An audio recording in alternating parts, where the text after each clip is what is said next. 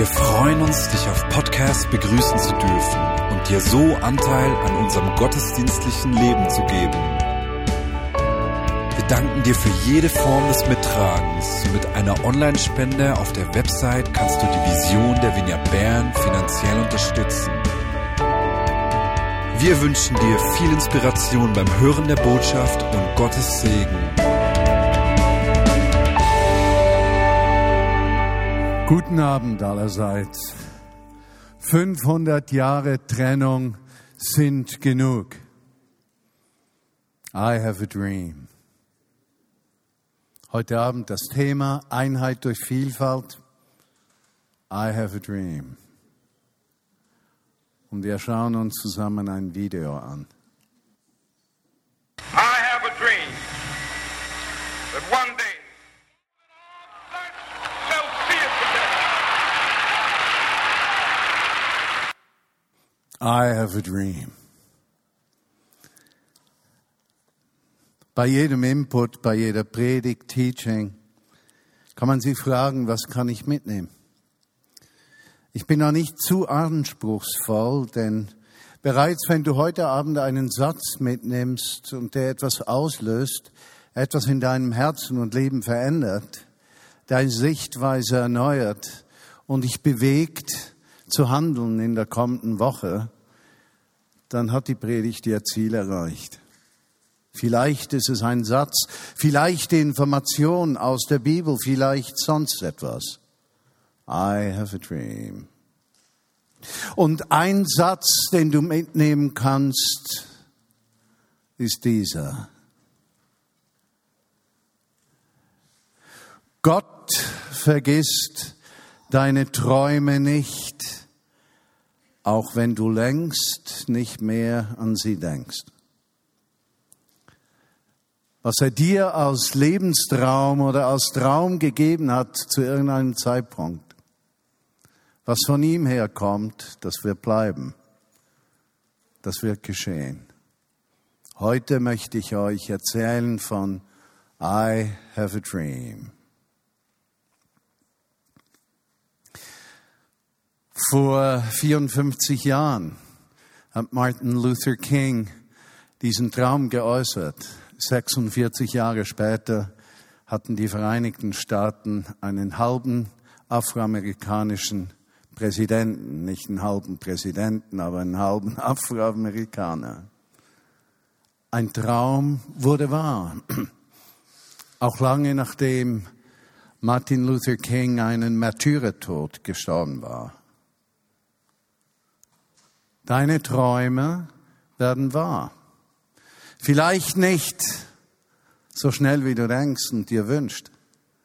Aber die Träume, die Gott in dein Herz legt, haben Zukunft und Bestimmung. Davon dürfen wir ausgehen. 500 Jahre Trennung sind genug. Einheit durch Vielfalt. Ich möchte euch eine Geschichte erzählen. Ich war sanfte 32 Jahre hier in der Stadt Bern. Führten wir im Oktober 1987 das erste Heilungsseminar mit Vineyard-Beteiligung durch. Mein Sohn war damals rund 12, 13 Jahre alt und er betete für einen Mann, dessen, eines, dessen Auge, ein Auge von ihm, das blind war. Und wie er betete, wurde dieses Auge geheilt. Bis zum heutigen Tag. Dieses Erlebnis hat bei meinem Sohn einen unglaublichen Hunger ausgelöst nach der Kraft Gottes, nach der Gegenwart Gottes. Und seit seinem zwölften, dreizehnten Altersjahr hat er immer wieder die Frage gestellt, wie können wir miteinander die Gegenwart, die Kraft Gottes, die Gerechtigkeit Gottes erleben. Wenn es am Anfang vor allem um Gottes übernatürliches Handeln ging, ging es später um Fragen der Gerechtigkeit, der Verantwortung in der Gesellschaft, der Mitgestaltung in dieser Welt, ein Ausdruck zu sein von diesem Reich von Gott, vom Willen Gottes, dein Reich komme, dein Wille geschehe, wie im Himmel, so auf Erden, um zu erleben, wie Gottes Absichten bei uns Wirklichkeit werden. Dort begann einer seiner Träume. Und während dieses Heilungsseminars, wir waren in der Johanneskirche, äh, darf ich mal fragen, war jemand von euch auch da?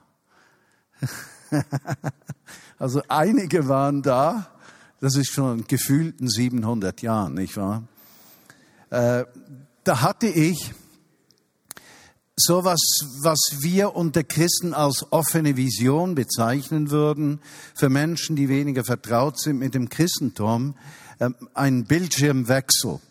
Also ich sah mein Bildschirm, das war die, äh, die, die Johanneskirche, wo wir miteinander waren. Übrigens die Band, die war ganz speziell, die hatten so ganz lange Kleider.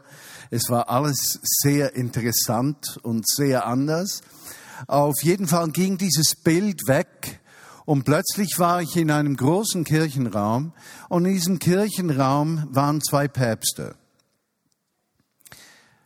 Ich weiß es heute noch, es waren zwei Päpste und die waren nicht in Feindschaft, aber es waren zwei. Dann hat es eine gute Zahl von Kardinälen, von Bischöfen da drin. Und ich kam in diesen Raum und die grüßten mich alle ganz freundlich mit Namen. Und ich war verwirrt, weil ich nicht genau wusste, was bedeutet dieses Bild.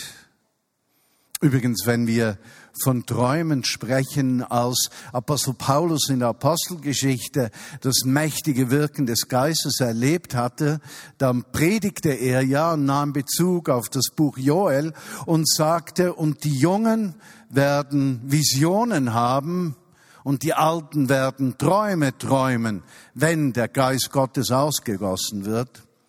Und so war es sehr wahrscheinlich damals für mich eine Vision, die heute ein Traum ist. Denn damals war ich jung, heute weniger.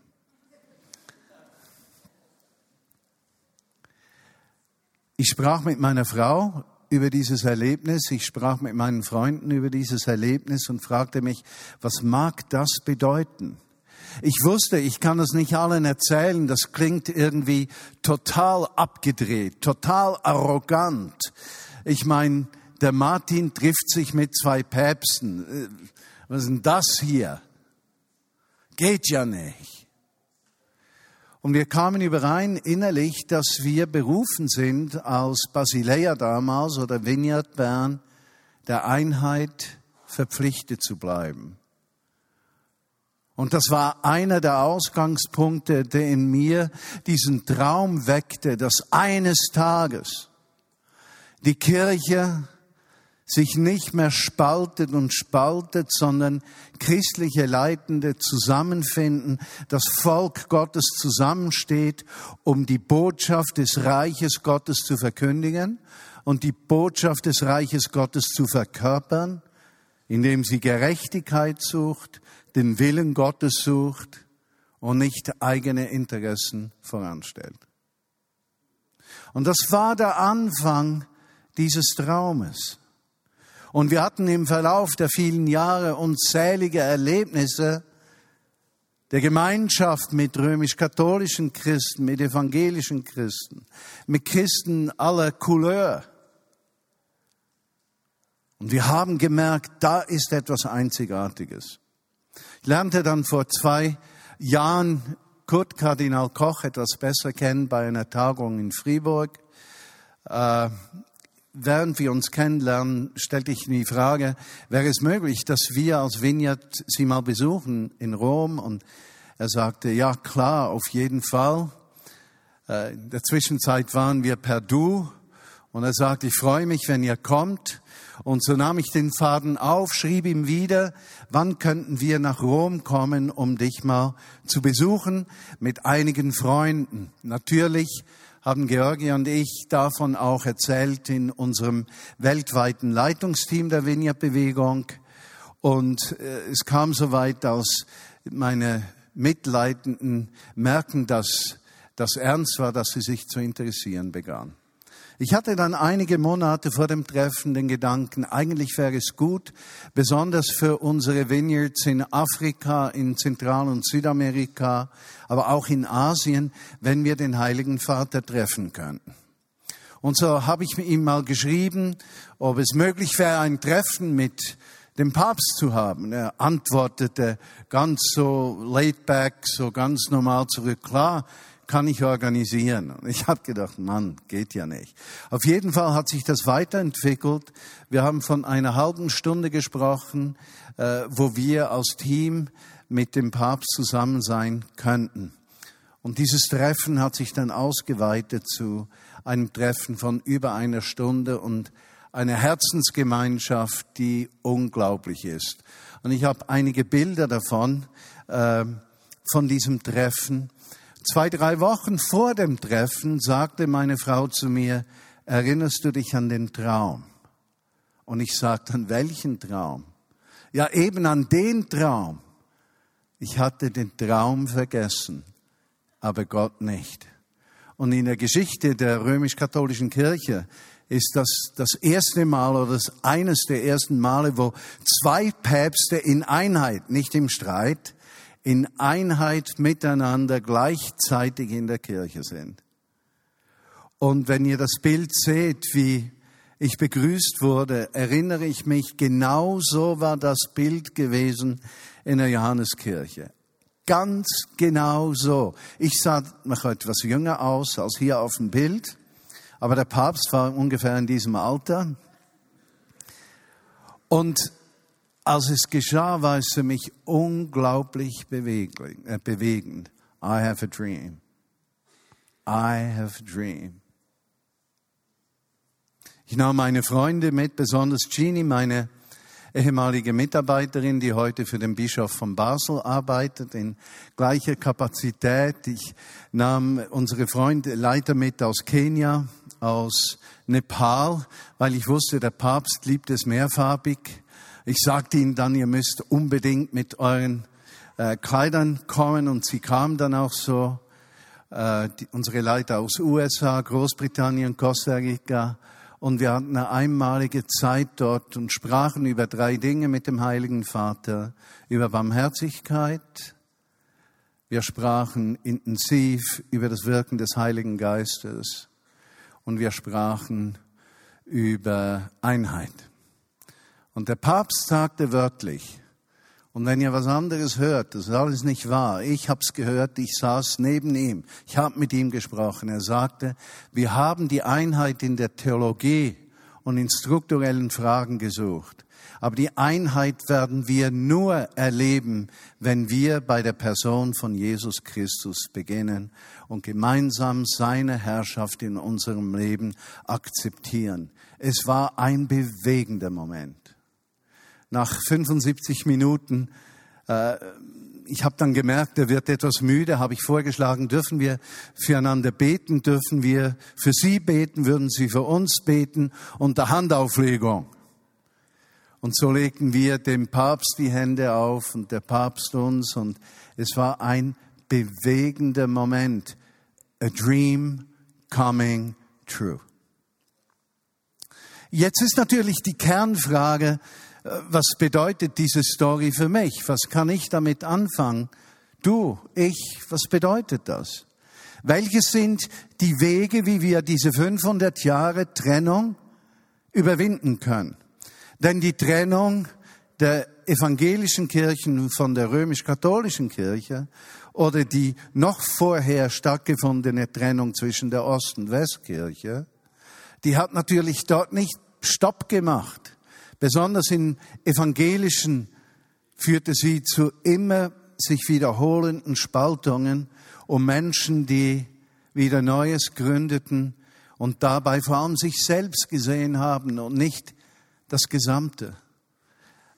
Ich denke an den Zopfteig hier. Übrigens, Zopf kommt aus dem Jüdischen, die Challah. Die wird beim Pesachseder oder beim äh, Schabbesseder wird die gegessen. Das ist auch ein Zopf. Ja.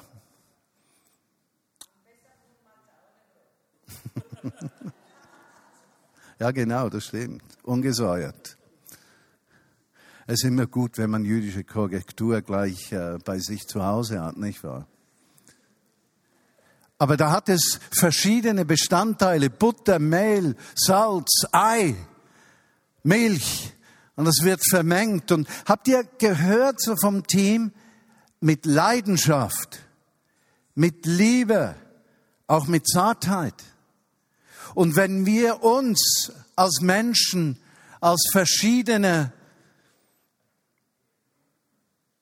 Werkstoffe betrachten. Der eine ist Mehl, der andere ist Salz, der dritte ist, ist Milch, der vierte ist ein, ist ein Eierkopf.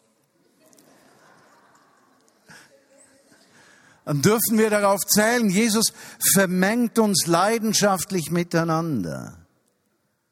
Aber er nimmt Bezug auf die Eigenständigkeit unseres Seins. Und er gießt etwas von seinem Geist rein. Das wäre sozusagen die Hefe, nicht wahr? Damit dann der Teig aufgeht. Doch die Bedeutung ist nicht nur eine Bedeutung für eine christliche lokale Gemeinschaft, sie hat Bedeutung für die ganze Kirche. Er nimmt etwas Vineyard, schmeißt etwas Evangelisches rein. Die freie evangelische Gemeinde, die Methodisten, die Mennoniten, die Katholiken, und die kommen in diesen Teig rein und er beginnt ihn zu mischen und am Schluss dann zu backen. Gut, dafür habe ich keine kluge Auslegung, denn wer will schon gebacken werden? God has a dream too.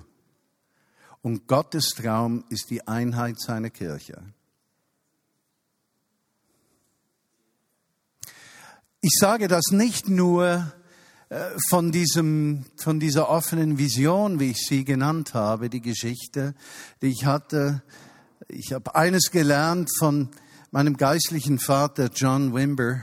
Übrigens, Benne, danke für das Lied. Das, das ist mein Herzenslied, Isn't He? Von John.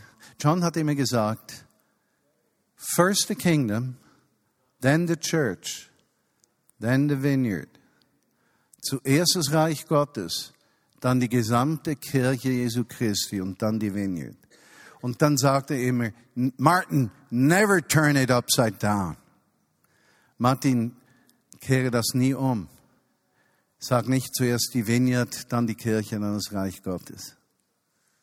Never turn it upside down. Gott hat einen Traum. Und sein Traum sein Traum ist, dass wir alles Trennende überwinden. Welche sind die Schritte, die uns dahin führen?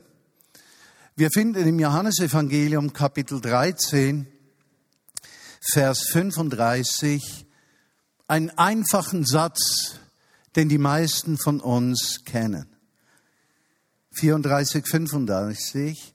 Liebt einander, so wie ich euch geliebt habe, so sollt ihr einander lieben.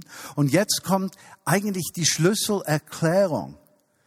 Die lautet, dadurch werden alle wissen, dass ihr meine Jünger seid.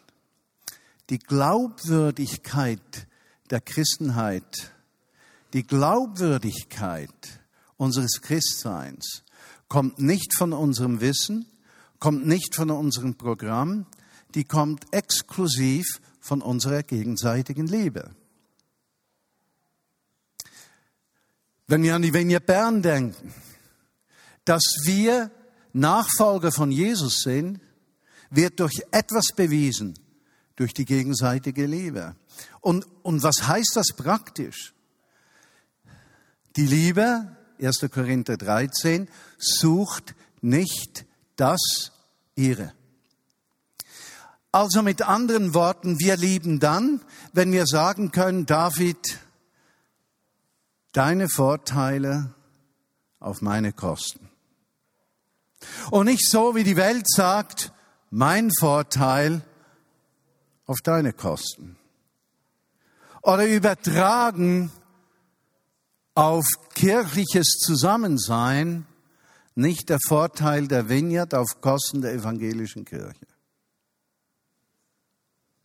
Ich war an einer Tagung gestern und da wurde einige Bewegungen gefragt, was habt ihr Besonderes zu bieten? Welches Pfund hat euch Jesus anvertraut? Ich habe gesagt, für mich ist das die falsche Frage. Ich bin mir sehr wohl bewusst, dass wir Stärken haben.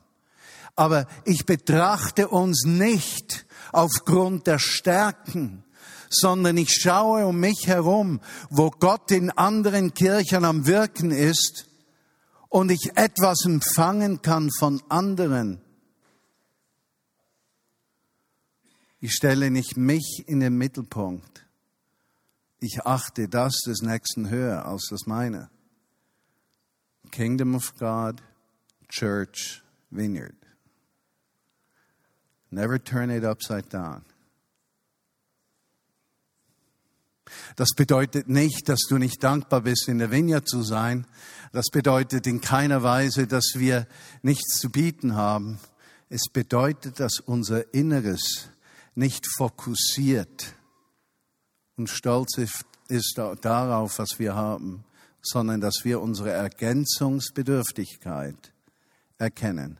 Was wäre das Mehl ohne Milch, Hefe, Eier und Salz? Ein Klumpen. Der zweite Gedanke aus dem Johannesevangelium Kapitel 17. Dort lesen wir Vers 21. Das hohepriesterliche Gebet von Jesus, auf dass sie eins seien, gleich wie du, Vater und ich, eins sind, denn daran wird die Welt erkennen, dass du mich gesandt hast. Das heißt, die Einheit, die wir untereinander in der Vinja Bern erleben, ist Voraussetzung dafür, dass Jesus glaubwürdig ist. Wenn wir getrennt sind, wenn wir Streit haben, wenn wir uns ablehnen, wenn wir Kämpfe haben, nehmen wir Jesus die Glaubwürdigkeit. Er träumt davon, erkannt zu werden von allen Menschen. Aber es ist die Einheit, die erst die Tür öffnet, dass er als Sohn Gottes erkannt werden kann. Deshalb müssen wir uns fragen, worum geht es denn eigentlich, wenn wir Menschen begleiten möchten auf den Weg zum Glauben? Geht es darum, dass wir sie klug überreden? Geht es darum, dass wir ein super Programm haben? Oder geht es darum, authentisch zu leben und in einer Form zu leben, die den Nächsten öffnet für Fragen, weshalb wir sind, wie wir sind? Aber woran mangelt die Kirche generell? Es mangelt dir an Einheit. Wir leben in der westlichen Welt immer noch am Punkt, wo wir uns definieren über die Unterschiede und nicht über die Ergänzungsbedürftigkeit. Und genau diese Falle, in diese Falle treten wir auch in unserem persönlichen Leben. Unsere Wirtschaft, unser ganzes Sein ist darauf angelegt, auf Wettstreit, und jeder muss sich als besser beweisen, als der andere ist. Und das erzeugt einen unglaublichen Stress und hindert uns daran, eins zu werden, weil das Individuum, der Einzelne, besser dastehen muss als ein anderer. Das Wort Gottes sagt, bei euch soll das nicht so sein. Suchet das Gemeinsame. Wie geschieht Einheit? Einheit geschieht, wenn ich von meinen Zielen wegschauen kann, um die Ziele des Nächsten mitzutragen. Habe ich eine Vision für meine Gemeinde? Oder habe ich eine Vision für Jesus, dass seine Person durch Menschen in unserer Stadt wirksam wird? Geht es in Bern darum, dass die Vineyard die beste Gemeinde ist? Bestimmt möchte ich das auch. Aber darum geht es Jesus nicht. Es geht ihm um die Menschen, die ihm fernstehen. Und er sieht uns als Instrumente der Kraft und Liebe seines Vaters in dieser Welt. Deshalb, meine Lieben, es ist die Einheit, die uns unterscheidet von anderen Kräften in dieser Welt. Jetzt magst du fragen, wie geht das mit der Einheit? Nun, einer der geistlichen Väter der Vineyard-Bewegung ist Professor Oskar Kuhlmann. lebte bis ungefähr 1999, war Franzose, lehrte in Basel an der Universität zusammen mit äh, Karl Barth gleichzeitig. Er wurde nicht ganz so beachtet wie Karl Barth, weil Karl Barth einer der größten Theologen des 20. Jahrhunderts war. Aber Oskar Kohlmann äh, ist Hintergrund für viele Dinge, die uns heute wichtig und wert sind. Äh, zum Beispiel, dass das Wirken des Heiligen Geistes nicht primär an die Gaben des Geistes gebunden ist oder dass es mit einer Geistestaufe zu tun hat, wie andere sehen, sondern für uns ist es wie das Reich von Gott, die Kraft von Gott bricht in diese Welt hinein und deshalb ist, ist alles möglich, was Gott möchte, durch einen jeden Menschen. Ich gehe davon aus, während ich hier spreche, dass einzelne Menschen hier Gottes Gegenwart besonders erleben. Die einen können Heilung empfangen, andere innere Veränderung, ein dritter mag eine körperliche Manifestation erleben, dass ihm heiß wird oder dass die Glieder schwer werden oder sonst etwas. Dort, wo Gott wirkt, ist eine Reaktion. Und es ist nicht primär die Frage, durch wen geschieht es, sondern primär die Frage, geschieht es überhaupt? Und Kohlmann hat einen Aufsatz geschrieben mit dem Titel Einheit durch Vielfalt und hat Folgendes gesagt. Bei Uniformität ist Einheit nicht möglich, denn Uniformität widerspricht der Einheit. Einheit kann nur geschehen, wo es eine Vielfalt gibt. Weil sonst bei der Uniformität niemand etwas aufgeben muss, zugunsten des Nächsten. Also die Einheit erfordert Vielfalt, deshalb nannte er es Einheit durch Vielfalt. Er war Beobachter beim Zweiten Vatikanischen Konzil, einer von zwei evangelischen. Er war sehr bekannt und beliebt, auch in Rom. Und interessanterweise im Gespräch mit dem Papst äh, habe ich gemerkt, für den Papst ist Kuhlmann eine wichtige Größe. Und so haben wir gemerkt, die Wortwahl, die wir brauchten im Gespräch, war dieselbe, weil wir uns beide auf diesen Oskar Kuhlmann und seine Interpretation der Schrift beziehen konnten. Einmalig. Doch was sagt Kuhlmann in seinem Aufsatz? Wenn ihr Römer 12 aufschlagen wollt, Verse 6 und folgende, da lesen wir einen, einen Text über die Unterschiedlichkeit der Begabungen im Körper.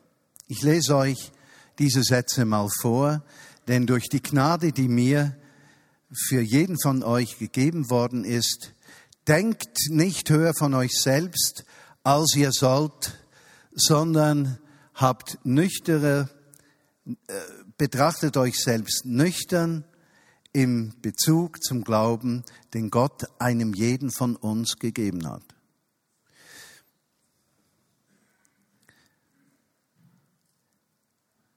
Denn jeder von uns hat einen Leib mit vielen Gliedern und nicht alle Glieder haben dieselbe Funktion. So ist es auch bei Christus. Obwohl viele sind, die einen Leib formen, gehören alle Glieder zu den anderen. Wir haben verschiedene Gaben durch die Gnade, die uns gegeben ist. Praktiziert die, aber sucht die Einheit, abgekürzt. Kollmann sagt Folgendes. In der Ehe können wir eins werden, wenn wir nicht mehr versuchen, den Partner zu verändern, sondern in unserem Partner Qualitäten erkennen, die uns fehlen und wir diese Qualitäten schätzen. Kuhlmann meint, in der christlichen Gemeinschaft können wir dort eins werden, wo ich nicht zuerst daran denke, welche sind meine Gaben, von denen alle profitieren können, die ich den anderen geben kann, sondern wenn wir sagen, was sehe ich in dir, was du mir geben kannst. Und jetzt kommt Kohlmann mit seinem Schluss für die Kirche. Er sagt, solange wir einander negativ betrachten, die Freikirchen, die traditionellen Kirchen, die Vineyard, eine katholische Kirche, die evangelische Kirche, die freie evangelische Gemeinde, solange wir das tun, wird nie Einheit geschehen.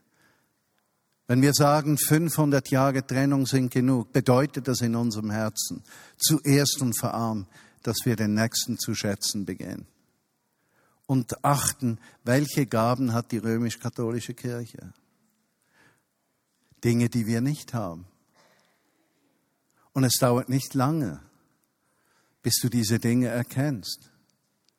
Weiß nicht, wann du zum letzten Mal in einer katholischen Messe gewesen bist. Ein einzigartiges Erlebnis. Der ganze Heilsweg wird in einer Messe durchlaufen. Betrachtest du es kritisch? Muss ich römisch-katholisch sein, um das römisch-katholische zu schätzen? Nein. Ich habe auch meine Fragen. Also es leuchtet mir nicht ganz ein, dass ich, wenn ich was verloren habe, dem heiligen Antonius sagen kann, er solle mir helfen, das wieder zu finden. Das leuchtet mir nicht ein. Aber hänge ich die ganze Kirche am Antonius auf? Woran sollen wir denn aufgehängt werden? Und am Ende des Tages hängen wir alle. Und die Geier fressen uns.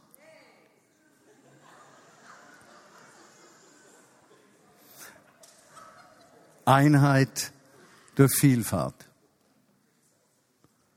Wertschätzung des Nächsten. Erkennen des eigenen Mangels. Und das ist für mich keine Pseudodemut und so. Ich bin überhaupt nicht fromm. Solches Zeug geht mir auf den Nerv. Aber es ist biblisch, nicht sich zuerst zu sehen, sondern den Nächsten. Und wenn du das umsetzt an deinem Arbeitsplatz, wenn du Vorgesetzter bist, wenn du das umsetzt an der Uni, wenn du das umsetzt dort, wo Gott dich hingestellt hat in deiner Nachbarschaft und beginnst den Nächsten höher zu achten als dich selbst, wirst du ein Wunder erleben. Dass die Liebe zu fließen beginnt, du als Jünger von Jesus erkannt wirst und Jesus als Sohn Gottes erkannt wird und dass die Kirche ihren Platz in dieser Welt zurückgewinnt. Deshalb lieben wir die ganze Kirche. Reich Gottes, Kirche, Vineyard. Im Moment, wo du die Vineyard mehr liebst als die Absichten des Vaters, hast du ein Problem. I have a dream. I have a dream. Dream with me, träumt mit mir, dass der Tag kommt, wo die Kirche ihren Platz in dieser Welt wieder einnimmt. Lass uns beten. Vater, ich danke dir, dass du diesen Worten Kraft gibst, dass dein Geist spricht, auch zu Menschen, die dir noch ferne sind dass sie etwas mitnehmen können für ihren Alltag, Wertschätzung des Nächsten. Oder dass Liebe, die gelebt ist, uns in anderem Licht sichtbar macht. Dass das Zurückstellen der eigenen Interesse Türen öffnet für etwas Größeres. Schenke du Träume. Und Herr, erlaube es nicht, dass die Träume limitiert sind mit unseren Unmöglichkeiten, sondern hilf uns, Träume zu träumen, die sich an deinen Möglichkeiten ausrichten.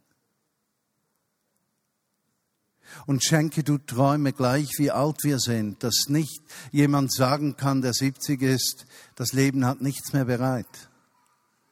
Und dass keiner, der 20 ist oder 15, denkt, ich bin noch zu jung.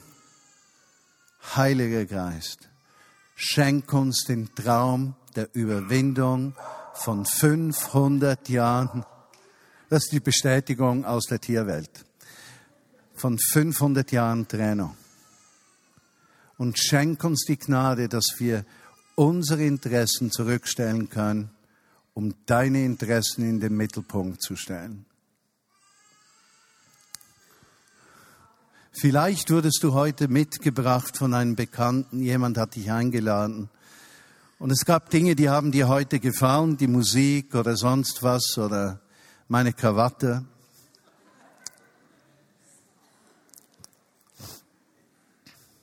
Und vielleicht gab es auch Dinge, da hast du gedacht, du lieber Himmel, was, wovon sprechen die genau? Unser Herz ist, dass du in deinem Leben Gutes erlebst, dass Gutes in dein Leben kommt, dass dein Leben sich gut verändert. Und der Weg, wie wir das Gute erlebt haben, ist unsere Beziehung zu Jesus Christus der bei vielen von uns zum Zentrum unseres Lebens geworden ist. Und wenn du sagen möchtest, ich möchte dieses Abenteuer wagen, diesen Weg gehen, wo Jesus mehr und mehr das Zentrum meines Lebens wird, dann lade ich dich ein, die Hände hochzustrecken, dass wir einfach beten können für dich.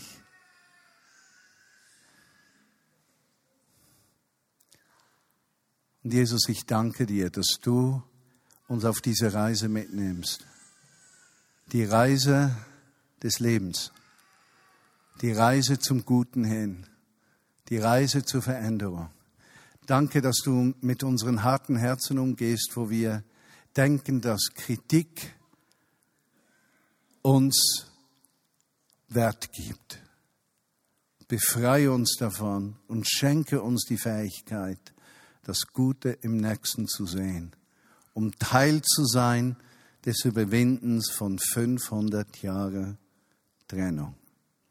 Amen.